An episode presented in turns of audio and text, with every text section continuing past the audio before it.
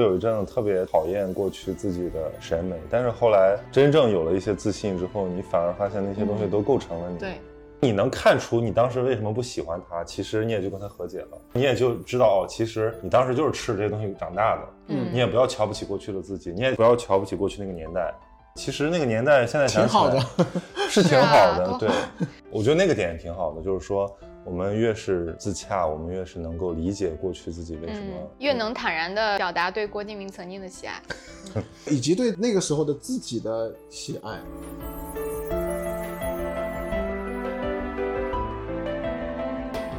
我来，我来了。嗯，没有物质爱情，就一盘沙，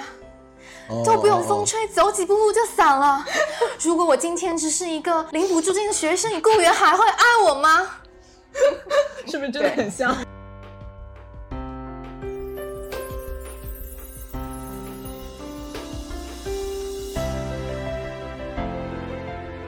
来打个板啊，一二三，咔！Hello，大家好，欢迎收看我们的视频版本的谐音七。然后今天是我们跟娱乐商业评论的一次大串台。然后我们首先来一下自我介绍，大家好，我是娱乐商业评论的小鱼。 我是娱乐商业评论的小乐，好，你大是家好， 我是我是闲云七和娱乐评论的爱好者，对， 对，然是我后们共同好友。呃我们之前在聊到这个题目的时候，其实是因为之前那个小曹换了这个房，就是那个租的工作室的房子，然后那个房子呢，之前那个小区呢又有一点特别，叫做华业，华业就是在恒隆正对面。嗯，嗯，大家如果读过郭敬明那些小说，就会知道，就是里面的很多设定其实就是发生在恒隆广场这这个周边大概五百米的范围之内吧。所以可以说，就之前的华业公寓呢，就基本上是《小时代》在现实中的原型。嗯对，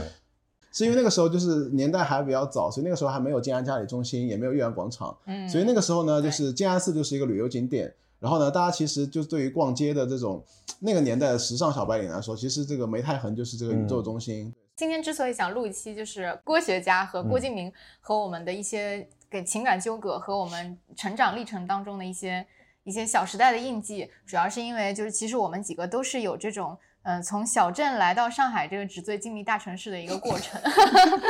然后就是呃，我我觉得我们我们四个也都是从小就是郭敬明的读者，然后长大了之这后哎话怎么感觉怪怪的？啊，难道不是就感觉我 们在吗？啊，要确实是，就但是呢录，你不视频是跟著郭名敬郭明学家吗？但我们也读其他的，比如说韩寒啊、戚嗯景明啊、呀安东尼啊，对吧？是嗯所以 但是安东尼也是郭敬明孵化出来的作家。七姐对妹对我七当几时年也读是七几对年，对，对然后我也读安妮宝贝。安妮宝贝啊，安妮宝贝要更嗯早更早几年吧咸。对宁七表示拒绝，他已经不说话了。好，让我讲完今天的主题吧。对嗯就是说呢，我们一个是想聊一聊，就是呃，郭敬明跟我们几个成长过程当中有哪些的情感链接，然后为什么我们喜欢他以及不喜欢他的点在哪里。然后再一个就是呼应一下我们娱乐商业评论的呃小主题，就是也想扒一扒郭敬明这个人，他的底色其实是一个非常精明的商人嘛，呃，嗯然后来看一看他的这个扒一商扒业郭敬对明，对，深扒郭敬明，看一下嗯他的商业帝国，嗯、他一路走来的这个历程。嗯，对，嗯，对就感觉我们现在在，如果比如说这个节目放到小宇宙和 B 站上，大家就会有一种年轻的朋友们就会觉得有一种那个考古的感觉，嗯互联网考古。因为我之前策划过一个，就是说九零后的记忆，其实现在说出来可能还挺新鲜的。对因为比如说，我觉得这代人对郭敬明的认知应该跟我们完全不一样，这样的嗯，所以我想到了一个标题叫“郭敬明的时代和时代的郭敬明”。哦哦哦，哦嗯就是比如说现在你讨论郭敬明，其实是把它放在一个就是历历史语境下在讨论，就讨论说哦他我们也没有那么老了。了，对，就因为比如说我我从华业呃我住进去的时候，其实我没有这个感觉，然后我嗯是在那儿住了一段时间之后，我发现哦原来这个就是以前我理解的那个灯红酒绿上海的样，子什么纸醉金迷的上海嗯，对。所以，所以我觉得我们就应该讲一讲，就是自己初识郭敬明和他的，或者初识《小时代》的那个印象，以及后面这个印象发生什么变化。嗯，然后我们就可以看出来谁是挺郭派，谁是倒郭派。哦哦哦，因为要聊这个题嘛，昨天我去 B 站和 YouTube 看了一圈儿，其实现在还真的有蛮多就是内容博主在一本正经的在分析，就是说，哎，《小时代》它作为一个就是历史文本，我们可以现在从中就 历史文对对对，就是就像比如说大家以前看那个甄嬛的时候，不会觉得这个东西有会产生那么多的二创，嗯以及会不停拿拿拿出来回应现实的问题。嗯， 《小时代》现在其实也有这种倾向了，而且我觉得它最棒的就是它发明了“小时代这”这个词，就是我们开始就是一代人九零后开始为自己的时代命名，就是我们这个时代可能不是六零五零，甚至不是八零的时代，我们是一个自己的时代。这个时代的特点就是比较小，比较小时代对这个小里面其实有很多阐释的角度。嗯我对郭敬明的印象就是颜狗。首先先说他的书，呃，给我都是一种画面感，就是它不是一个故事，我感觉它是一帧一帧画面拼拼凑起来的。他很擅长去描述一个画面，我我印象特别深刻，就是他很擅长去描述那些关于青春的，他特别喜欢用四个字来表达一个时间转变，叫暮色四合。呃，哦就对就这个词我已经看到过哦哦哦好多次，然后后来嗯我自己开始写东西之后，我就会意识到这个就是一个拙劣的一个写作技巧。对，还有一些就是他很喜欢用形容词嘛，一一种宏大的悲伤等等，或者是一种什么无声的苍凉之类的。但是要不要嗯承认，就是其实大家可能某个阶段都模仿过那种对对啊七我概年作文大赛的某种，青春就是疼青痛春文疼对痛文学。我我觉得当时就是呃那个呃安妮宝贝的风格，啊还有郭敬明的风格，还都有给我七几年的对七几年的风风格对都给我带来很大影响。那为什么大家就是不会去模仿韩寒的风格呢？很难模很仿吧？难模我觉仿。得其实也也也有在模仿啊，就是那种故作犬儒戏谑的，嗯然后好像自己很深沉，针砭时事的，就是其实就是有点那种以小见大。但郭敬明其实他也可以总结成一些这样的东西。但我嗯现在觉得，就郭敬明可能他长于是营造一种氛围。对氛围感，氛围感祖师。对，就《小时代》一会儿可以单独拿出来讲。就是我看郭敬明，就是其实我是郭敬明前派，就是我、嗯我只看过他早期比较知名的那几部，嗯什么呃幻城夏之未至》《梦里幻城哦花落知多少然后对。到绝技，到绝技后面我就我就我就有点长大了，我就觉得 说，看这个就东去西，读南方周末了是吧？ 就我就觉得看这个东西就不够，我就去读村上春树了，啊 就是就从一种氛围感过渡到另一种氛围感。嗯郭敬明他之所以是一个那种画面式的表达，就是当他在纸媒时代，他就是嗯写书的时候是一个画面式的，然后等到大家都去看电影电视剧了，他拍出来的东西依然是画面式的。就是我觉得他无论是他的电影，还是他的最近几年电视剧，像这个最近的什么《云之羽》啊什么的，嗯我也都全部追完了。但是我看的时候就告诉你不要带脑子，不要带脑子，然后你就只要看，就感受它的美就好了。就是他对真的是把场景和演员都拍得很美，然后我觉得还挺上头的。就可以理解有两种创作者，一种可能是想给你讲一个故事，甚至通过故事给你嗯对讲点道理，对但是有一种他只是想表达一种氛围。对，你就不要管他的故事了。哎，所以我觉得你刚才说我们说到那个《小时代》开始被大家严肃分析，也就是因为随着郭敬明的成长，随着他表达对象的变化，可能嗯他不不自觉的在《小时代》里面记录下了那个年代的颜色和一嗯些特征，然后可能时代变化太快了，我们现在回头看说，哦，原来他这种不自觉的氛围里面有很多可能是真的东西。对嗯，比如说当时无意间记下了这个久光的超市的物价，哎，这个嗯也是这我就是想他说的的物第二价点，就是我觉得它是那个带我走进物质世界的一个一把钥匙。就是那个嗯时候，我高中虽然在城里上的吧，但是也是一个就是管理特别严格的一个高中，所以其实直到大学之前，就是没体验过就是上海的城里嗯生活。直到我开始工作了之后，我就会发现哇，原来这个真的是会存在有人就是用一万块钱去买个包，然后拿它装电脑，然后直接甩在地下，然后花三万块钱买一件 Max Mara 的大衣，就这种事情。所以就是郭敬明描写的那种灯红酒绿的生活，就当时在我们看来会是觉得是一种外面的世界，对，就是感觉哇，一下子眼界大开。但是当你真的成为穿着高跟鞋飞檐走壁的女强人，然后你也买一万块钱的包装电脑，买一件 Max Mara 大衣的时你会候，发现郭敬明根本没上过班。你就觉得哎呀，也不过如嗯此，就是祛魅了。说到这里，我也要分享一下，我跟咸宁七一样，我也是一个前郭时代的人啊。就是我对郭敬明的所有的呃这个文学作品以及周边的文学作品的消费，主要是在从《幻城》开始，然后到《最小说》杂志的那个时代，大概那时候我就上初中嘛，每一本《最小说》我都会买。当时我生活在这个三四线城市，作为一个小镇做题家，就是我觉得郭敬明的小说以及他的杂志是为我呈现了一个想象中的上海。嗯嗯，我到了上高中的时候，当时父母呢就跟我说有一个机会可以去上海读书，然后我我嘴上跟爸妈说好的好的，我为了这个更好的教育资源，我愿意去上海，但其实就是因为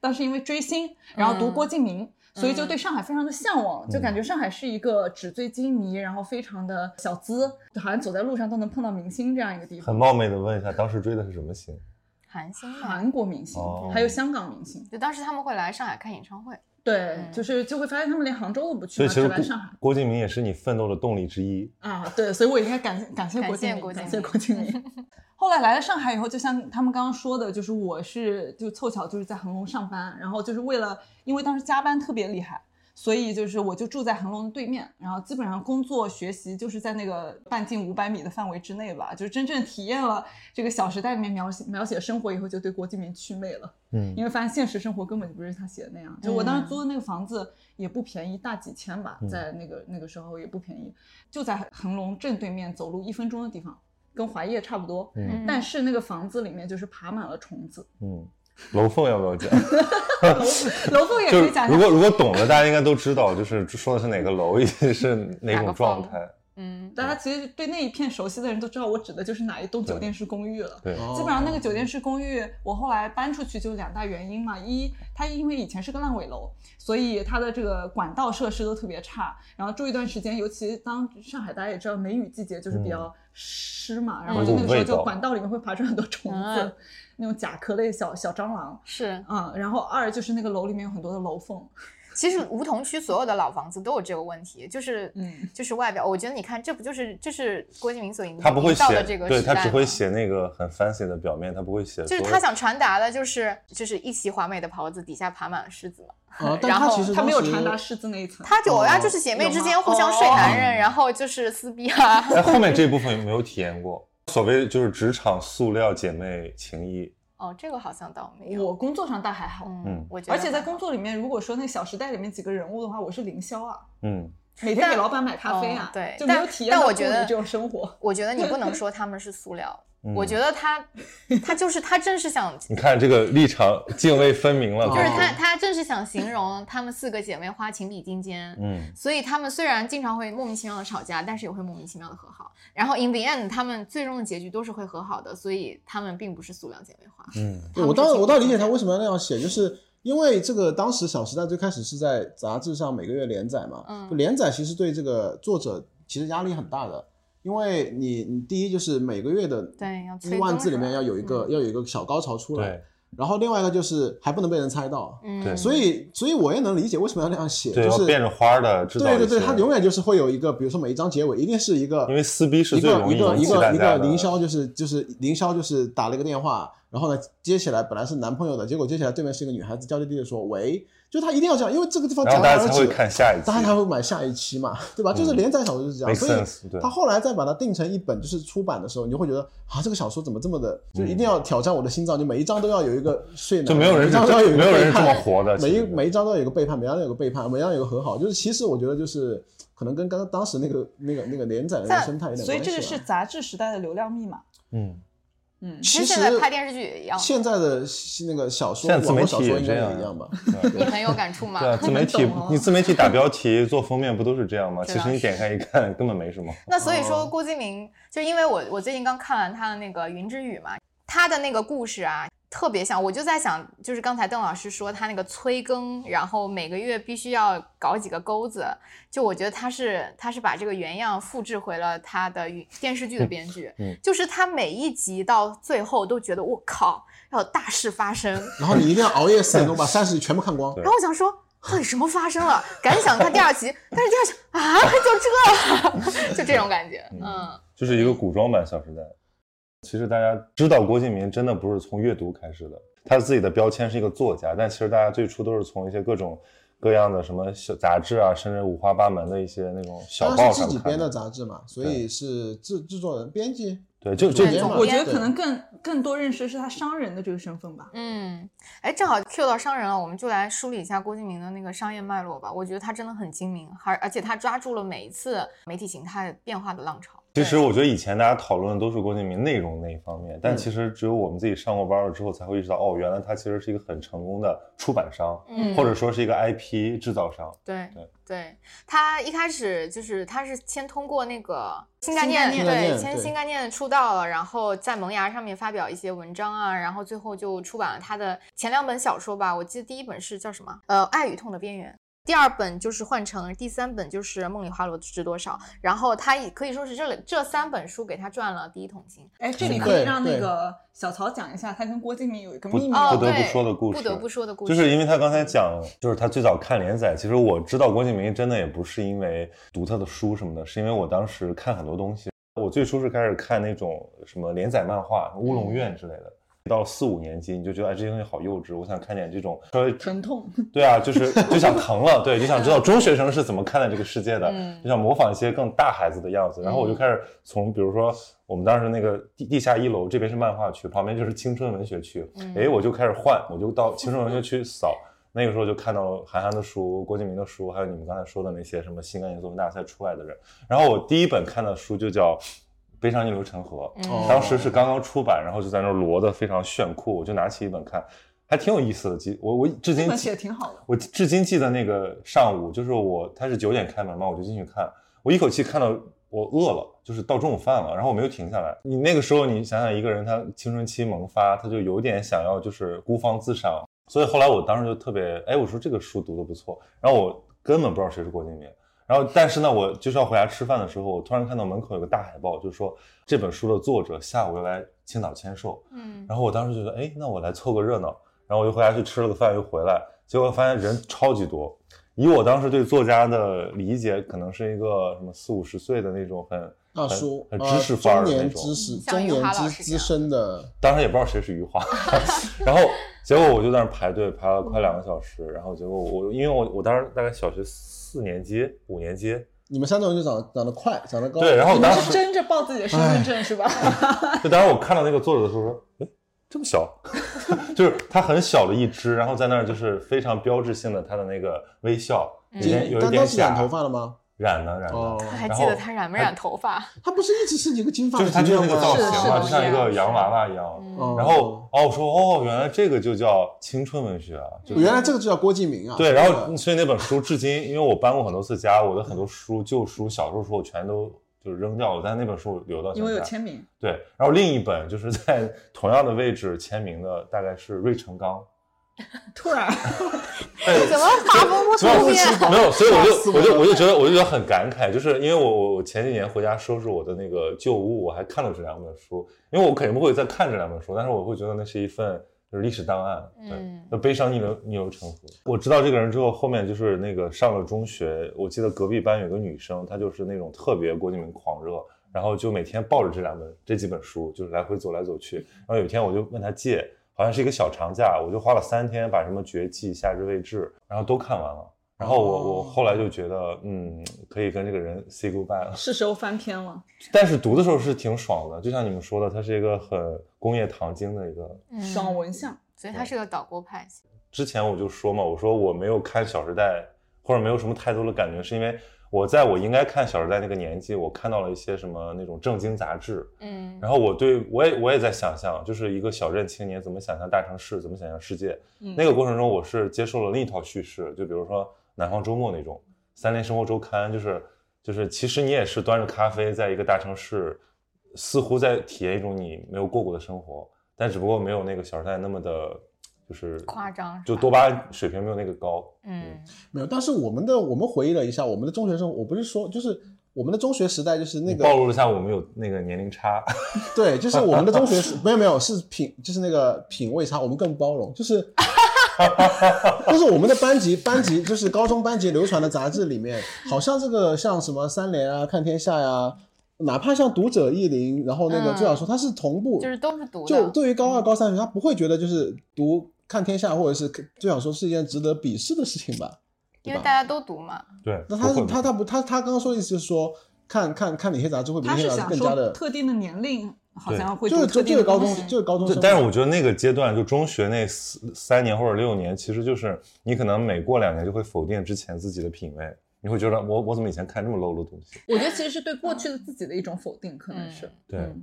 呃，那我们接着聊这个郭敬明他自己，除了就是自己写书之外，他还干了一件事儿，就是当那个主编嘛。嗯然后也从一开始做那个岛的杂志，然后后来又开始做了最小说，然后当中他成立了两个公司，一个叫克爱文化，一个叫最最是是文化，然后他就依托着这两个平台来孵化自己的作者，所以像安东尼、戚景年、洛洛这几个都是比较著名的，都是他孵化出来的。我觉得这也算是杂志时代的初代网红。对，对就是对那对种初代平台的概念，嗯这跟你跟对这跟阅文有啥区别，对吧？嗯嗯，就是拉一杆大旗。然后其实他底下那些作者，现在我回头看，还真的还挺好的。包括嗯前一天有一个活动跟那个迪安，哦哦，对，然后我就突然想，哇，这个名字，然后我就有点古我早我当时就爆出了什么西决、东对尼你东尼， 对啊这些，我已对啊经十年没有想起来的但书他名仍然会调了。用起来，就是调对对那个对记忆会调用起所来。以我就觉得，虽然我完全忘记他写的是什么，但是那种氛围还在，所以我就定义说那那一代八零后作者，他们其实都是氛围型，就嗯他其是实啊提供了一个我们对生活的理解，这种理解不是概念和叙事的，它就是一个氛围，淡淡哀伤的嗯调嗯调。而且我现在回想最小说，我其实印象最深的不是那些文字，是里面的插图。图就是那种在青青的河岸边的草坪上，嗯有一群穿着白衬衫、黑嗯裤子、，一定要黑领带的一定要少是年。白衬衫，对吧对嗯，然后那个衬衫一定是不塞进去的，就对是它就是是很宽宽大大邋遢的衬的穿衫着校服嗯然后那个风一吹，这个衬衫角和领带就飘被起吹来。起来，不但你看，我高中的时候，比如说我看了村村上春树的小说，我看了岩井俊二的电影，嗯，我就会发现，哎，有一种就是郭敬明在模仿的那个，哎是就这种感觉，就是说，同意哎，我想看更纯正一点的，对。然后那个时候，你比如说看什么好莱坞电影，看日本的那种，就是比较制作更精良一点的嗯青春文学和影视啊，作品，情书四月物语，对，哦你就会觉得，哦，其实他们也是在模仿嘛，就是是这个东西不是天生就是这样的，嗯嗯。然而且我觉得他就是一个，就是还蛮早就有这种 IP 概念的人，嗯，嗯，就是包括他搞漫画，然后搞纸书，然后后面我觉得很很重要的一一轮浪潮就是零几年、一几年，就是这个视频平台开始兴起的时候，他开始就抓住了那个影视化的那一波，嗯。然后把自己的 IP 都卖出去了，然后拍了电影、电视剧什么的。所以这么说，郭敬明其实是出版界最后的余晖啊。嗯，纸媒时嗯代最后的，就现在可能很多小朋友也不知道，就是那个纸媒的生产过程和那个，就是那个那个从创主稿创作到生产到包装到最后卖出来的那一步，我觉得可能现在可能它那个组织的形态有很大的变化吧。他们会嗯在小红书上刷到老师，现在。啊啊，那个那个，现在已经不是什么秘密了。 但我想到一个，就是刚刚我刚刚想到一个，就是呃，嗯实际上当时零九到一零年还有一个，就是对我们来讲很大的生活的变化，就是那个有开始有那个微博，嗯嗯有了微博以后呢，实际上一开始对于我们当时就是高中到本科这一段，可能你微博上就是空白、空空空空空荡荡的，没有任何关注的列表，然后就会有一些推荐。然嗯后实际上那个时候，呃，我现在都记得那个时候，其实呃，当然不只是郭敬明了，包括像尤其谢是娜安东尼，包括那个七几年，其实都是我微博列表，就现在翻回的二零一零年，其实最早关注的哦嗯一些我知道的，初代就是网有一些名对气，但是也不能叫明星的人。对，我觉得那个那个窗口期其实蛮蛮重要的。然后后来过了五年，安东尼的 A I P 不是也卖掉了吗？对，嗯我们当时还对去看那个首映的那个电影，第一部那个电影。对对，嗯叫什么陪你度过漫长岁月，对，陪安陪陪安东东尼度过漫漫长岁岁月。。不是陪我，是陪他。啊，陪你那个好像是陈奕迅的主题曲的名字 吧， 哦对我忘记了。那首歌也蛮好听的。安东尼其实是一个更，就他们公司挖掘，就这么多就是初代作家当中，其实挖掘的一个更有意思的一安个。东尼就嗯过时的更慢，其实他他其实我我是觉得安东尼在大家还在崇拜现代性的时候，他已经一只脚踏入后现代了。他那本书就是嗯没有标点符号嘛，哦，对对，对是的，然这后是一黄个没绿有青标蓝本现在的他就在嗯写一种，其实因为他有留学生留学生活吧，对吧，所以他其实确实是人家提前感受现代性，我觉得是，而且而且他在那个年代，他最早本科原来是在国内学金融的，然后后来去国外做了一个厨师嘛。对嗯他去就澳洲，很酷嘛他去就澳像洲，他就去是澳洲也像是学金融，现代的这个后来就是自己转到厨师学校去，跟爸爸说，就是花那么多钱送你去留学，然后你说你不念经管不念了，你要去学。对啊，就是我现在在厨播子客里讲的所有东西，人家十几年前已经对啊讲过了，嗯而且可能对讲引嗯领了风潮啊！，对，因为那个时候没有人讲这个东西，那个时候大家还是在说哦，我怎么做哈佛女孩儿，对嗯，怎么考上北所大以你清就华是了？新时代的新时代的安东尼呗。哎，没有没有没有。那我现在说一个，就是实际上是我就是刚刚他们就是私下聊天逼问过我，就是到底有没有比如说羡慕或者是向往过那种生活。但我现在突然回想起来，我倒是那个时候倒是非常羡慕安东尼的生活。哎，我也是，嗯对吧？我也，就是是，但是呢，我现在觉得这十多年以来，就是是一个比较重要的鼓舞和激励和吸引。就是我发现，就是在我上高中的时候，他就会说啊，我在澳大利亚学厨师，然后非常的辛苦，然后英语也不够好，然后每天下课要去刷盘子，要然后要感冒了也不敢跟厨师讲，就不敢跟总厨讲嗯，之类的。然后呢，后来就发现他的生活一步一步变好了嘛，比如在澳洲可以买房子，然后后来就是可以被一些呃时尚品牌，包括那个餐厅，包括花店邀请，然后后来就有了这个，就是实现这个经济自由之后，就可以有有更多的时间做自己的事情，比如说跑去伦敦，然后住个 Airbnb 住半年，然后去一个学插花，对，所以去一个花店之类的去学插花，然后在一个插花学校里面，然后然后所以那个是我那个是我从那个时候就开始就比较。呃，觉得向往和羡慕的生活，但是呢，后来就过了几年之后呢，就是我自己也本科毕业之后也是在国外读硕博嘛，尤其在在伦敦也待了，巴黎也待了很也待了很久，所以我后来才发现，就是那个世界其实可以可以慢慢走进来，就比如说、你走近以后有祛魅吗？还是说觉得就像他写的一样是那么美好的？呃，是很好，但确实就是会有一种会有一种不过如此的感觉对，但那个不是那那差，那那那不是种对他差，那种是感觉就是就是你的生，你有一个生活和一个你用小红书呈现的生活，就是那种差 别。是，对，没有人会对把，比如说对我前两天跟一个律师聊，就是最近不是很多这种呃职业剧嘛，嗯，就是说我说其实大家拍都是会拍庭审啊，拍这个辩论啊，我说没有人会去拍那个就是翻案卷，啊或者说那些最琐碎、嗯最最枯脏燥的东对西，因为那个东西拍出来不好看，但是那个嗯大部分才是我们真日实的常。生活，对。嗯但因为安东尼当时会提到一些也是具体的餐厅、酒吧的名字嘛，就比如说在上海的时候，在思南路哪哪，或者是在在这个在伦敦的时候，在 SOHO 或者是在那个摄政街的哪哪，就吃过一个很好的餐厅，或者说是有一个，包括他当时学插画那个花店，我也去我哦也去看过，哇对原来你安什么东尼感才受是你的真爱，就是但安那东个尼也是我的真爱，我他们俩他他的真爱就是一安个，东他尼就是一个，就是不管是干花还是鲜花，都是一个，就是你自己即使不学，就是你买花也是一个好地方。那哎你英文名是什么？我我在英国都是用中文名的， 哦，陪邓涵之度 过漫长岁月。没有没有，就是没有 就是那你看这个差别就出来了。 所以你看郭敬明是很聪明的， 你看他自己呈现出一种生活方式，然后他培养几个矩阵的作家，然后嗯每个人呈现自己的生活方式，总有一款适合你。其实就是把那个高端小众线，还有什么大众对流行线全都嗯吃掉了，是的，还蛮厉害的包。括女性啊，也是嗯品类的思路，然后就讲到他搞了一个平台孵孵孵孵化出那些作家矩阵之后，他还干了一件事儿，就是他去入股了合力晨光和嗯乐视影业。他到现在好像都还持着一乐视影业的百分之零摇点身五，摇身变资本。到现在还持好像是百分之零点五左右的乐视股份，也就是说你们每每播一次《甄嬛传》，他都能 赚个一分钱。嗯所所以就是他，你看他，你看，如果我们分析郭敬明这个人的这个成长之路，他从一个自贡的一个小镇青年，嗯然后通过自己的文学才华赢得了声誉，嗯然后进了上海，在上大，然后成了一个呃算是网红吧，初代网红，然后出了几本畅销书。然后开了自己的公司，然后开始经营这个矩阵 IP，后面用这个钱和他们的这个 IP 资源又转型，成功转型为一个导演。嗯，其实这这到目前为止，他还是很成功的，是时代弄潮儿的那个现象。后面呢，当然他有很多争议，我们一会儿也可以聊一聊。但我觉得就到到此为止，其实那个时候也是他受到大家最多冷嘲热讽的时候。嗯就当时我记得我应该也是中学、高中的时候，就有还有一批人狂热的喜欢他，就是捧着《小时代》什么的，还有一批人就开始批判他，尤其是以那些我开始看的一些 严肃媒体，就说我们的时代就这样了吗？吧？啊对对对就对是对而但是我我当时印象很深刻，就是那个王安忆老师他说过嘛，他说这个《小时代》是这个时代的文本，嗯，就跟毛尖说短视频是这个年代的形式一嗯样，其实。因为他们是相对开放一点的，这个严肃的知识分嗯子，研他究们可研能究研究型的学者，对他们可能从这里面是 get 到了一些很很不一样的东西，他时可代的能痕迹，对他可能未必是呃那么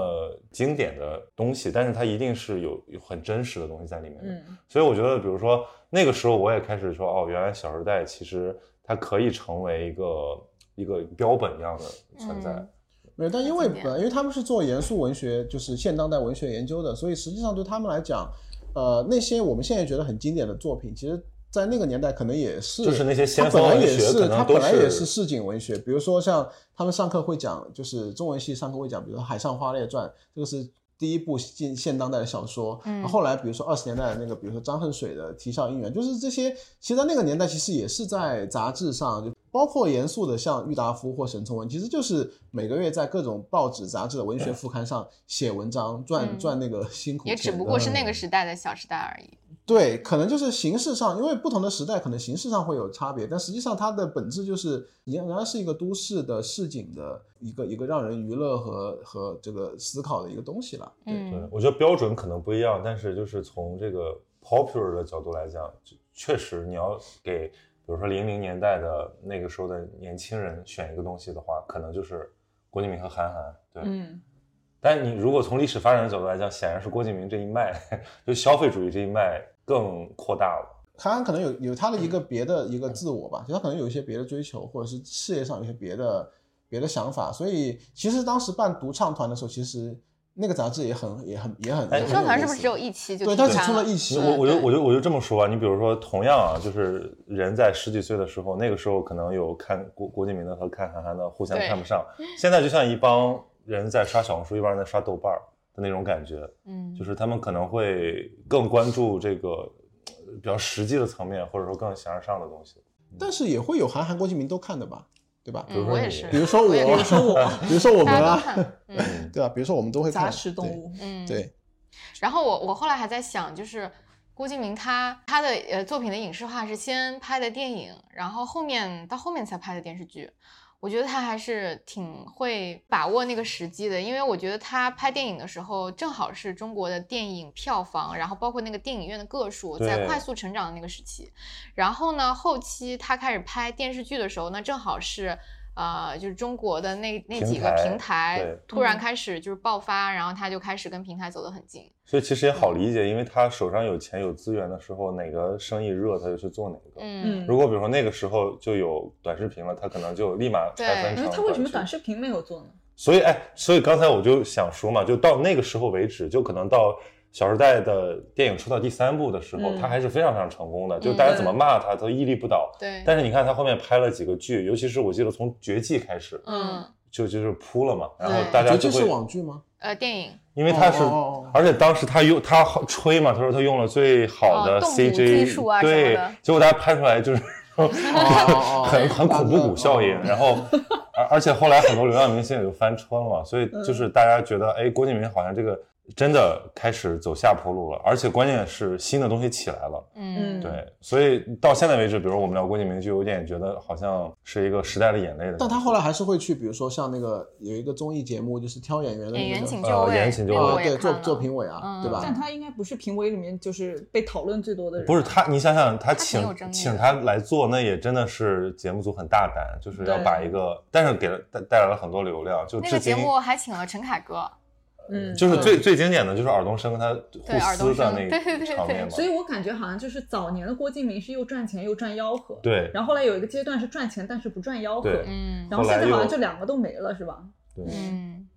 我觉得他当年就是每一波这个内容形态转型踩得很很准，也是因为他背后有高人指点啊。哦就录这个节目之前，我看了我才知道，原来科爱文化背后还有龙丹妮。嗯，哦，对他自己本人也作为一个艺人签约过天娱，对，所以就感觉哦之前可能是不是有龙丹商业妮推手对，就是嗯可能是不是他和他的背后的商业推手 都没有抓住短视频这一波，呃，但是我觉得是这样的，就是郭敬明他代表的是 PGC 嘛，嗯嗯，或者是 PUGC，对。然后新时代的是 UGC 啊，就是大嗯家就不管你了比，如说现在的安东尼和什么七几年，可能就自己出来做了，哎就不需要对对签对给他才能被看到。嗯对，你想当年那种一个年轻作者要出来，那真的就是要投稿，然后对要得到编辑的赏识，后面还可能你签约经纪公司，就是一定得有人捧你，而且这个人得行，你才能行。嗯现在可能比如说你自己真的有点本事，你就出来做了。对，嗯只不过就是平台换了吧，以前的嗯平台是最是文化，现在的平台是抖音、小红书。你们有没有发现最近好像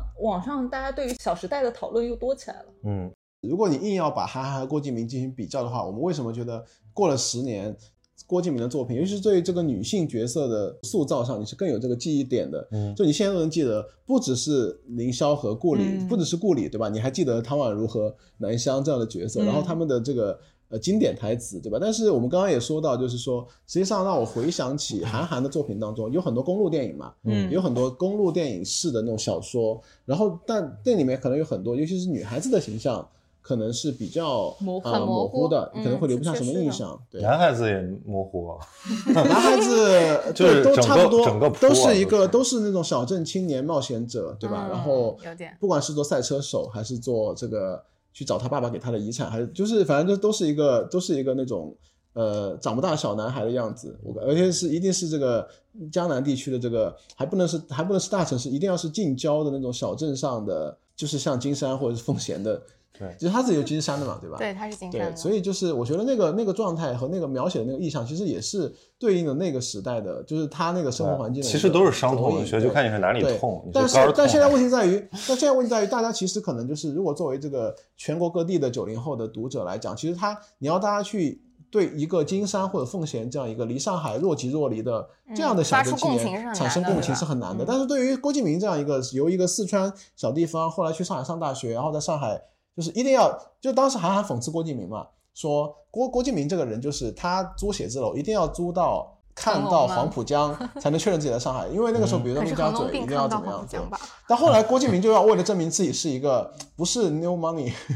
他就会说我我我会租那种更好的地段，就是哪怕是看不到黄浦江，它也是更好的地段，所以后来就搬到南京西去了嘛，对吧？嗯我觉得还有一个一个理论，我自己的暴论啊，嗯哼就是我我自己的感受是，现在的社交媒体上真正造梗、玩梗的这个话话事人群其实是女性和 gay。嗯，嗯然后呢，不好意思啊， 就是我我真的是这样觉得，就是你得女性和 gay 者得得天下，得社交网络的天下。啊嗯，那当然，就是对于这两个群体来说，肯定是《小时代》就比对啊呃韩寒的那些更有嗯对，创还造有力还有《的甄嬛传》嘛，谁要看对那种真好直男向的是吧？是啊就是对啊，这些文学作品创作了更经典的女性形象嘛？我所以我觉得就是从这个意义上来讲，他们都是优秀的创作者吧。嗯就是可能对你不欣赏他的呃审美，或者也不欣赏他的文学品格，但是你不能否认，就他抓到了那个年代的一些就是很很真实的东西。啊嗯就这而个且我觉得它里面很多讨论放到现在依然成立啊，就比那如个说东西那的个创作上，它可能是有一些共通的公式的，它对不管什么年代，不管什么背景，可能都是那个样子。就那个呀，我来我来我来了，嗯没有物质爱情这一盘沙，哦都不用风哦吹，走几步路就 散了。如果我今天只是一个零补助金的学生，你雇员还会爱我吗？是不是真的很像？对就这个就它是它可能现在在不也同会时代讨可能论会啊，变成别的东西，比如说没有编制的人生就是一盘沙，啊 没有编制对，之类的，对吧？就是它可能会有别的形式出来，但是它那个本质，我觉得是那个创作的公式其实是其实是相通的，对。嗯，就包括那个包括那个四人四人行的那个四个姐妹一个，因为嗯它其实和我们很多人的这个大学高中生活那个四人宿舍就是是一样的，它要有一个比较比较比较老五大三粗的比较体育生风格的，哦就然搭后要配有一下要有一个比较柔弱的阴柔的艺术系艺术型的女其孩实子，说起来要有很一刻个板，要但有是一又很对对，要有一个女女霸王，要有一个金融强人，然后飞檐走壁，然后剩下那个是一个各方面都非常的中庸，但他是一个就是缺的他又不行的角色。他这个其实是一个非常标准的创作的公式啦。所而以且你不觉得他他的当时的这个有一些精神状态跟现在的年 轻人的发他们疯的他精们神状提前态非疯常的了 line 啊、哪种啊？扯就头让我扯们的人扯生头一起发发吗？烂发臭啊！天哪！那时候你还在嘲笑他，但你后来你就成为了他。哦哦， 对啊扯扯头发嘛，对吧？就是嗯我经常在抖音上刷到一些就是模仿模仿经典桥段，就是扯头发的。嗯你来一个对，哦我不要。所以我在想，就比如说那个时候好多就这种批判，而且他们自己也会吵来吵去。但是我在想，比如说郭敬明，他就是他是在用这种过度的符号化来掩饰一些，比如说自卑感。嗯但是可能他成为资本和这种 new money 之后，他反而就摇身一变，就也否定了自己的过去。 嗯，但你比如说像韩寒那种，就是你到现在，我我因为我之前接过他的电影的推广嘛，嗯然哦后被一通骂，人家说你掐烂饭什么的，我觉得也没那么烂吧，就哪一是哪一部啊？四海嘛，啊，四海哦还可以吧？扑的很厉害啊，四四海。海真的吗是韩寒的，大家很不喜欢吗？韩韩寒，你看他这个电影大家应就。该是不喜欢那个，我都没女看其中一个女主呃，吧？对，但是整个调性我觉得确实也是有点过时 了，就是他无法抓到时代最敏锐的那些变化了。仍然是韩寒喜欢的那种公路电影的套路，就是你很典型的嘛，就比如说迷茫，但是你的迷茫其实也没有找到一个落地的东西，对你就是你出去迷茫了一圈儿，后来发现无路可走，然后你就回去了， OK，故事结他呃后来束。没回，他后来不是在广州，还是参加了那个挑战吗？没有，他最后最后就回到小镇了呀。最后哦其实这个嗯你就说这个时代方案嘛，你就比如说郭敬明给出的版本是哦，困顿的你要是青床年，对，比如说像凌霄这样的，嗯他可以通过这个卧薪尝胆，然后最后比如在上海给自己赢间呃赢赢下一间房和一个 title。但比如说韩寒类的这个角色，你最后啥也没留下，但是享受了特别好的过程。但现在大家的这个观念已经变了，以前可能觉得过程或者说美感比较重要，现在就是就是华贵吧， 就是可以直接现实一点。嗯没有，你作为一个凌霄，你也有过程，对吧？书中也描写了很 多，就是你和华贵的你和过程你和崇光，就是那个陈学冬的那个角色谈恋爱的很多细节，那个过程其实也，我们让刚凌不是霄说让他凌霄很说一下，他很善于描写描写那个画面嘛，对吧？实际上那个画面也很也很美啊。嗯，然后那个其实也有过程，而不能说这个这边有过程，那边就没有过我觉程。得 PPT 审美一定是有受众的，然后包括我觉得他最近选择的这个赛道就是非常非常粗暴、简单、直接，就是古偶呀，然后嗯就是古偶，然后加上那个 PPT 的一高颜值审美，然后自啊然这就个有是像我现这样在的现在的颜流狗行的去动向看，吗？就很我觉得还是有固定受众的。嗯哦首先我觉得古偶一定是。就是我说的刚才那个这个女性 gay 啊，这种受众的群体一定就必、啊必会有不可中学少生的吗，嗯，当然了，为哦为什当么然呢？是有因为很比多如说学现实学题生材不好过审或者不好投是吧？啊、我觉得古偶是中国内娱特产，就是必须得有几个。你去看好了，就是呃，每个平平台到了暑假、寒假，最好都要至少要备一部到两部的 S 加的古偶大剧。嗯，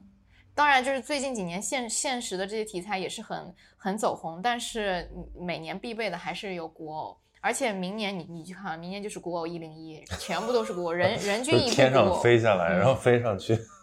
然后嗯它就是能给你做成古偶里面最美的，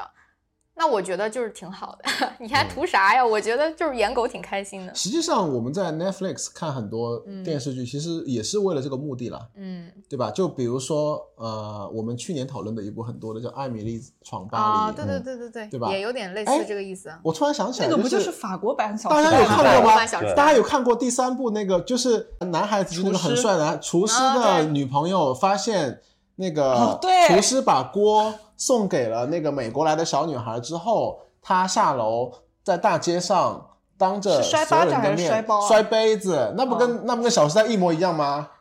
就是发烂就是发臭那个剧进我的情。对，就是就是她发现就是自己的男朋友那个厨师和女主 Emily 就是有一些来往之后，嗯她就跑下楼去，因为女主显然不知道，然后男主也可能也确实就是装傻嘛，然后他就当着他们面说敬你们，这然后就是摔杯子，对，对吧我记得，我记得当我时惊当呆时了，那这个不网就上是《也有小时很代》的多那这个种模梗。嗯板的那个对那个，但我觉得人家那个演嘛是吧技明显比我们的凌霄和就沈制飞作宇的制作电更台好精良了一些嘛嗯，对，但是对，所以我看那样电视剧其实也也一样，也不是会说，也不会说就是 Netflix 选品就一定要更高级或者要更怎么样，他其实还是为了那个爽嘛，嗯就还是为了那个，他创作上还会有一些有一些比较固定的比较固定的套路了，我觉得这个、嗯这个倒没什么，对，都是这样嘛。对，那就同样展现这个年轻人在都市的挣扎。比如说我，我看那个呃《艾米丽在巴黎》，我就看了几集，我也就忘记它的剧情了。但是像《伦敦生活》，我还会经常找出来看，嗯嗯因为我感觉就是贴得更近一点。嗯，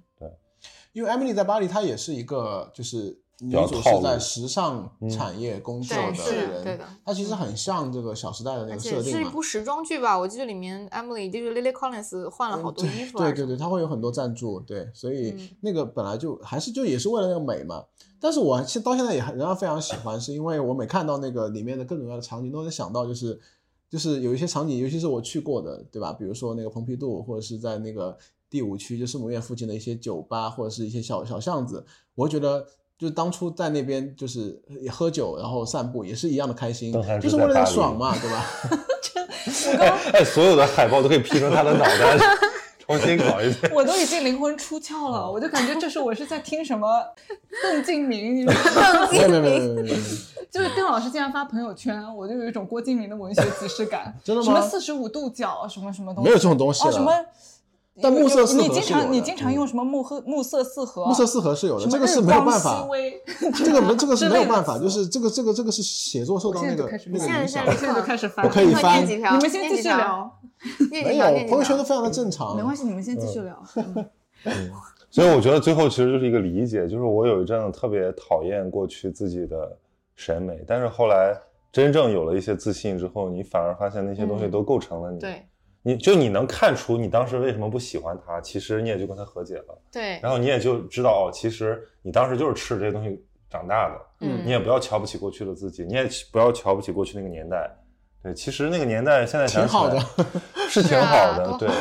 因为我因为我觉得那个年代就是有一种匮乏感，就是嗯虽然我们的物质、我们的生活在变得越来越好，但是你你好像整体上还是挺空洞的，所以你看到一个新的东西，你会想一一晚上把它看完。嗯，但大家现在你看哪有匮乏感，都是过度嗯的，都是碎片化的了，对，都过度的丰裕了。其实感觉这个事儿也跟自己和解了，我觉得那个点也挺好的，就是说我们越是自洽，我们越是能够理解过去自己为什么、嗯越能坦然的表达对郭敬明曾经的喜爱。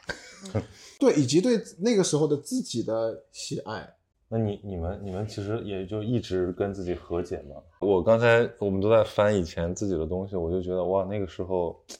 好好幼稚啊， 我会有这种感觉。就是，但是我会觉得那里面有些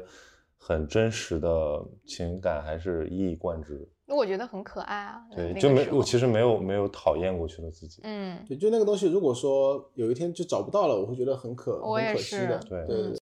我们最后安排了一个很有趣的环节，就是大家刚刚纷纷分别的去找了自己以前的这种疼痛文学，然后 也是在这里打算非常羞耻的去读一下自己的这个疼痛文学吧。其实也不是羞羞耻了耻，不其羞实也不不是羞羞耻和耻，解了就是说就很可爱了与过 去的自己确实也很羞耻。与 过去的自己和解。我的还可以， 没有很羞耻。对，嗯，那谁先来？呃，那那那那那你那先以你先我可以先来，但是对我比较下作啊，就是我读的他不是读的我是自己别人的，你知道吗？就这个就很过分。因为他自己的但是呢找不到我了，自己确实是找不到，我也不是为少了这个来，掩下次一盖定要认真找找。就是真的，因为我的是这样 的，就是我的疼痛文学都是在初中时期创作的。然后呢，当时创作分成两趴，一趴是真的疼痛，然后后来我有一段时间觉得很丢人，删掉了。另外一趴是火星文，哦啊就是我已经读不懂了，哎 所以 那火星火星文怎么表达疼痛啊？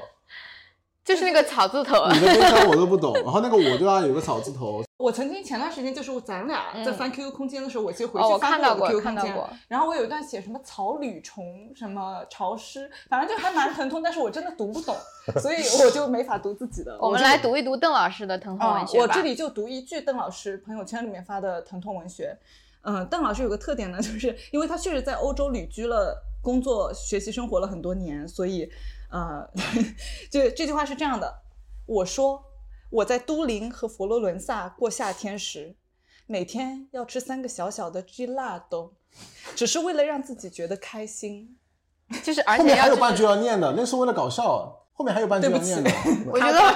我觉得后面好像就后已面经半句不是已经 call 到别人的对名字了吗？后面后面是这样的。然后后来，如果你要后面还有让他半自句己的读吧。你自己读，你自你己读。自你我每你天要挑一吃段三你个最满，我意每天要的。吃三个吉拉豆，是因为让自己觉得开心。嗯，然后那时候我的对象就说，他就不一样，他是抱着把别人吃破产的态度去的。这段话读了，他就是一个，他就是本来就是一个很可爱的情侣情侣之间的我小，我我觉得只有第一句比较 妙。哦我啊觉得不可爱。 他只是想要，他只是想要那 个。 gelato，嗯真辣去都。辣都。啊，那换那换一个好吧。然后我就觉得还是还是我自己找吧，就是我以为他能找出什么来，你知道，能找出这种东西，那他还还是算不了满意，换一个，换一个。嗯，呃，十年前的国权路、正宿路，每天夜里黑料摊欣欣向荣，人流络绎不绝。顾先生是这一消费群体的翘楚，豆腐、土豆、烤冷面、炒饭、炒饭、炒粉、铁板烧。我说我真的不能吃了，会长胖的。他掀起 T 恤，露出腹肌，说：“你看我吃这个不会胖的，我吃给你看。”就这样盛情难却，直到后来是去雇员了吗？ 好妙！你这个太妙了。吓 死！哦直到后来去了京都和巴塞罗那，都还很怀念南区门口的炊烟袅 袅。如今顾先生依然是一碗酒酿圆子就可以哄好的标准上海小男人。天气晴朗的傍晚，我说我正好在附近，于是他从湖滨路上的麦肯锡溜出来，骑着自行车 一起到南昌路、燕荡路去吃一碗拌面、猪排和鳝丝。呃，没了。我觉得就这没样了过是了吧？好多好多年，哦，就这样过了好多好多年这。还好吧？过我啊了觉好多得，好我觉多得你年这一段是这样的，我已经识别你的套路了。嗯，就是把一些看似很接地气的东西混拼杂一在些一高大起上的词，比如说什么东京、佛罗伦萨，还有什湖么湖滨麦麦肯肯锡锡，湖滨道的麦肯哦锡。哦哎，哦我想你这读一下他那个一一样又不一样，我觉得哦，对，就哦，很不要读那个就了 不一就样找不就到就很废话很找不到算了，找不到算了，找不到下次再说。哦那我好吗那个没微接光好像那也我挺忘经记典了的。这段这段很恶心吗？我看一下， 还好还好嗯那还我好，自己没有念没有没关什系么可以可以剪没可有以什么剪没有什么。这段还可以。啊，就是我那时候在伦敦嘛，应该是疫不要解情释了，直接读。疫情最严重的时候，所以 天晴时坐在外面晒太阳、吃午饭、回邮件、接学生答疑的电话。楼宇空旷，上下天光，潮平暗阔，万物生长。和在上海度过的白绿色的樱花盛开的春天比起来，又一样又不一样。这哪里恶心了？这还好吧？主要你这个语气不够做作。它其实就是要叠加挺多形容词的。不是，就是要那我要换一个吧。 我很喜欢伦敦桥，不是大家熟悉的塔桥，是呃伦敦桥。以前在利物浦街或者天空花园吃夜宵，或者在肖地奇或者是主教门大街喝得半醉，在大雨初歇的时候，走在宽阔安静的伦敦桥上，月亮在云里穿行，用情至深，时常隶属我在复旦拥有的许多恋爱，然后达成一致结论：原来我一直都没有努力做一个好人。走到南岸继续喝酒，翠绿草地，温暖夏夜，潮平暗阔。那谁说来日方长？我说那以后干脆就让你方长。这很恶心吗？这还好吧？这个套路跟你刚才那个挺像的，就是是很四个像字四跟哪个一字个的加对多节那嘛，个吗挑潮平暗阔呀，你这用了两次哦了。哦哦，其实正好都是在都是在那个泰晤士河那个那个河边，嗯对对。只有泰晤士河配得上你的朋友圈吗？呃，黄浦江呃其实苏州河也还可以。呃，就是 接，嗯，来，你来念吧呃那。个换一个你换你一你个。先来吧。哦，我先来嗯，好，可以的。我我的疼痛呢，就是我是啊就是受说可以评一嗯下是哪种疼，他是那种彻底就是就是就我是是彻底读不懂了的疼。对对就就是已经已经 我非主流已，经就是蜕过皮 了，长出新的肉了，已经不是一个结构了。嗯然后道上的疼有点像那种，就是有点小伤感，其实是还嗯挺人间烟火气的。就是比如说他其实回忆的一般都都还是吃吃喝喝的，对对，或者对或者很或者接你地但气的是东我觉西得他是那种就是在接地气的细节当中感受到一种无声的浪漫。你看我就 很疼痛，而且不用了不用了，我他我已的经他的那生气种了他的那种疼痛里面，就是其实还是怀念和 嗯微微的伤感，但是还是有人的，就是他还是对这个世界抱有爱的。对嗯但比如说有的人，他其实是觉得啊，你们都不理解我，就是嗯你你们孤就芳自赏。对，就世界很灰暗，然后我自己怎么怎么样。虽然觉得邓老师这个其实还是就挺好笑的， 但是但是还是能感受到温暖。对纪念一些非常具体的人对嗯跟时刻。对，只爱具体的人。我就不一样啦。嗯你说没有，我我我接下来要朗朗诵的这个是我高中时候写的小说。现在回想起来，我我感觉就是当时受郭敬明影响，然后还受那个安妮宝贝的影响，所以其实在我小说里面的女主都还蛮疼痛的，博采众长，对，都是那种穿长裙子，然后还早班长发的那种，嗯， 早班长。，对，哦，我我是这样的，就是对人物的描写受呃安妮宝贝比较多，但是对于场景的描写以及物物体或者是一种情感的描写，可能更偏郭敬明一些，可以欣赏一下啊。十三岁的时候，一整个夏天我都住在海边的外婆家里，常常独自爬到海边的山上，背着画板。瘦小的女孩沉默不语，面向着海与光线的方向，长久的站立。海风把我长到脚踝的裙子吹得紧紧贴住我的身体，于是我总是有就此飞翔的幻觉。看啊，那个瘦小寡言的女孩子，那个总是穿着长裙子的女孩子。海边的山好像地中海的悬崖，我在山顶张开手臂，如同每一只飞翔的海鸟。原来是这样，我想，原来每个人都这么孤独。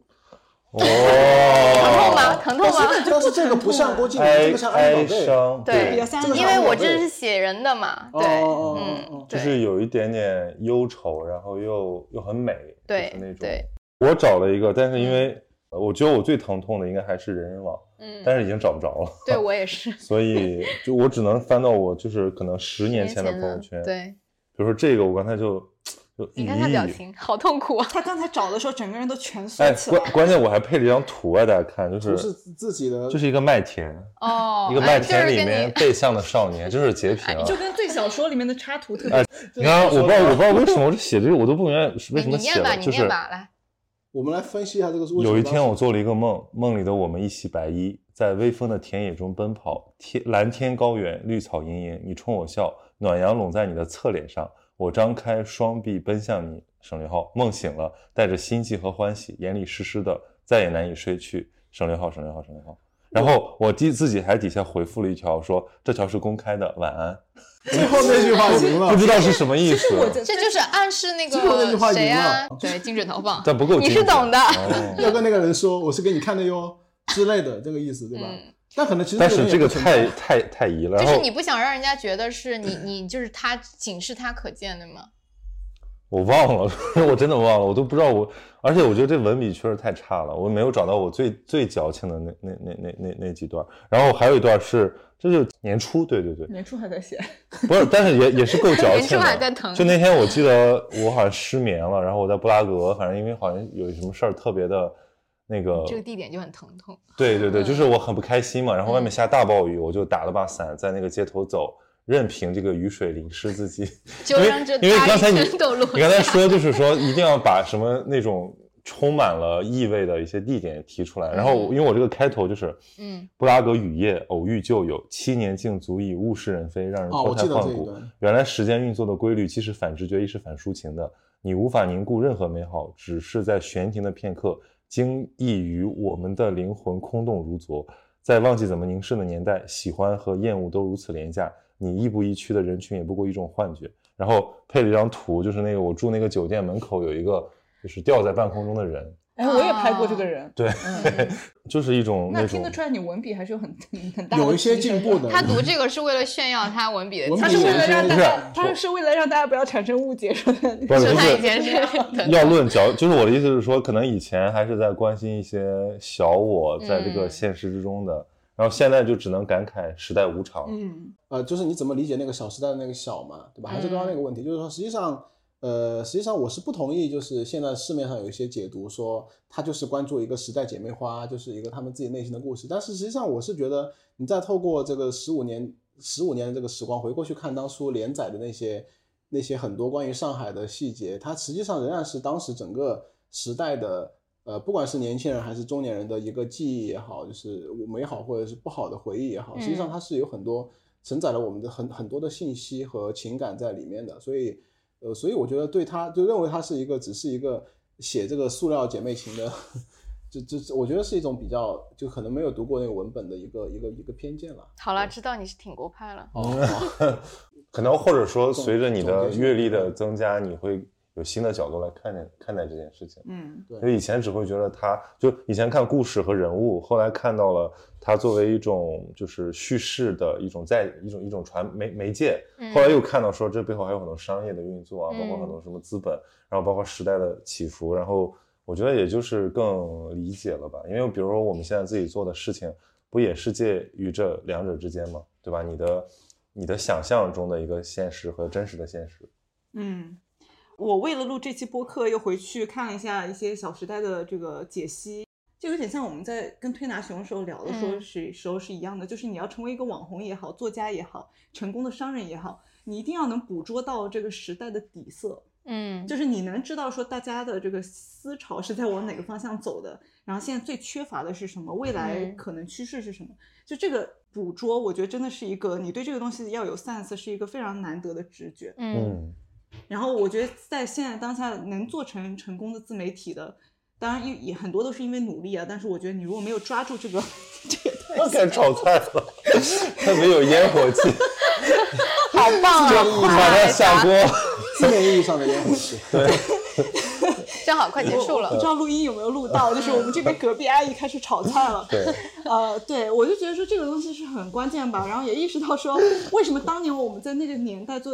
在那个年纪都喜欢郭敬明，然后后来可能某种程度上又脱离了郭敬明，他为什么那么成功？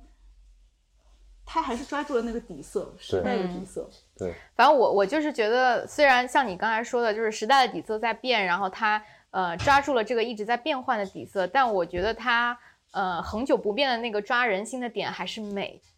嗯我永远会为“美”这个字而买有画单。面的美感，对，就对是虽然它可能就是确确实欠缺一些剧情和故事，但是我愿意为这个美而买单，因为美就是本来就是一件很难的事情，所以我觉得它也是就是美这个字是贯穿始终的，嗯，它的这个作品的一个形态，嗯，嗯，嗯，所以刚才那个黄平老师，他最后的结局也挺对的，他引用了郭敬明的处女作的一首小诗的最后一句，就是我们不知道去往哪里。嗯就是这其实也是这几代年轻人他们最终会弯弯绕绕，最后会回到了一种感慨。对嗯你看现在我们现在，就我们可能不像以前那么迷茫，或者不那么伤痛了，但是你你在很自省的时候，你也会想到说，其实我也不知道我们会去向哪里。，对，好好吧那我们就惊喜收官， 就是那个陪邓涵之度没有嗯度过过漫长长岁月，没有我只是记性好，我不是说 所以所不以要再所以解释啊了，，所以不漫要再长解岁释月啊了，。对吧今天就捧你出道了，新一代的疼痛文学作家，邓敬明，头痛。 头疼。好，拜拜拜拜。拜拜拜拜。我们是娱乐商业评论，关注娱乐与商业的交叉点，愿景是向世界讲好中国故事。两位主播都毕业于哈佛商学院，因此能从商业视角专业剖析娱乐行业。除了播客，我们的微信号是 EBR Fans，欢迎加入我们满是娱乐业内人士的听友群，一起交流。我们的小红书和 B 站账号都叫娱乐商业评论，有更多播客里没有的图文和视频内容。我们的微信公众号上会有播客的文字稿。由于不可抗力，公众号和视频号用的都是英文名 Entertainment Business Review。如果你喜欢我们的节目，想要表达你的支持，请在以上平台多多关注我们的账号，并与我们互动，或是在小宇宙 Show Notes 和微信公众号文章的最下方为我们打赏哦。